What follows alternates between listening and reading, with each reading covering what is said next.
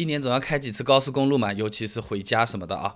百分之四十二的意外交通事故在高速上是由爆胎造成的。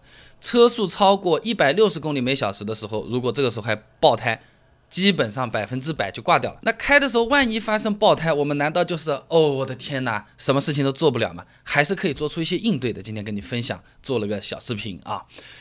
爆胎它是没有什么先兆的这种突发情况，砰一声，车头就开始往一边倾了。呃，有些朋友一慌。啊，一直乱打方向或者怎么样，要么就是一脚把刹车踩死，这都是爆胎时候最忌讳的操作。非常容易造成这个车子侧滑、失控、各种乱转，直到撞到墙壁为止啊！严重点还会翻车。那么正确的做法呢，是牢牢地握住方向盘，九点和三点钟这个位置，而且不要去转它。条件允许的这个时候，你手力气够大、抓得住的时候，按下双闪，引起其他车辆的注意，不要他们撞我们啊！然后观察一下后视镜有没有什么来车。那么车速下降到一百公里每小时之后。这么轻轻的点刹车，慢慢的这么偏到车道，靠到外面去，停在高速公路的这个路肩上，非常要求冷静，不慌张。怎么样冷静不慌张？紧紧的抓住方向盘，看着前方，从这个地方开始做起，其他的再一步步来。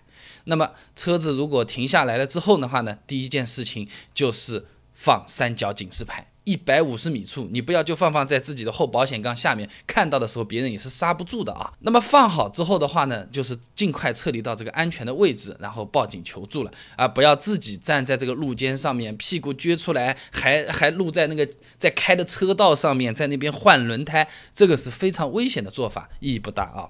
那么爆胎事故啊，它很多时候是因为这个老化，轮胎嘛，橡胶做的嘛，它会造成这样的情况。那本身轮胎是有寿命的，老化后的弹性和韧性会打折扣，用的越久，爆胎的几率就越大。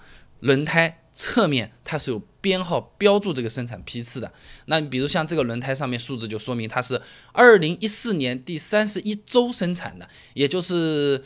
一四年的七月中旬，那一般轮胎正常使用四到五年是没有什么太大问题的啊。如果你不知道怎么判断这个花纹厚度呢，可以拿出个五毛钱的硬币，顺着这个硬币背面荷花的顶部插到这个轮胎的这沟里面啊，硬币的边缘到荷花顶端的距离呢在一到二毫米之间。如果这个时候还能看到整朵荷花标志呢，说明花纹厚度是不足的。当然，你也可以买一个胎压计测器，它上面有专业的一根顶针，给你精确到呃零点几的毫米，那也是一种办法啊。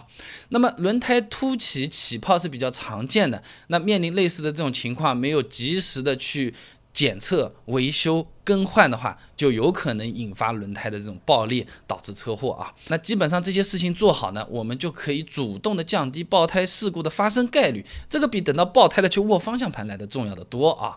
那么轮胎它作为一辆车子最辛苦的部件，平时又要承重，又要和地面摩擦，车子其实和地面接触的只有轮胎，其他没有什么东西和地面接触的啊。平时开车的时候呢，有很多操作会伤到轮胎。你比如说什么路边停车啊，马路牙子侧面滋蹭一下，这侧面很薄的。老是这么蹭轮胎也是容易损伤的。我这里还做了一个视频，是告诉你如何判断车轮的位置，避免这个蹭到马路牙子。哎，这个还是很实用的，照做基本上就不会碰到啊。还有朋友说了，那呃我这个轮胎胎压不会打哎，夏天打多少啊？冬天打多少啊？偏低点好还是偏高点好啊？下雪天要不要再调过啊？刚才的问题一并做成文章给你回答掉了。如果你有兴趣想要了解和轮胎相关的养护使用小小知识的话，不妨关注一下我的微信公众号“备胎说车”，直接回复关键词“轮胎”就可以了。哎，马路牙子怎么不会蹭到？胎压什么时候打多少是最合理的？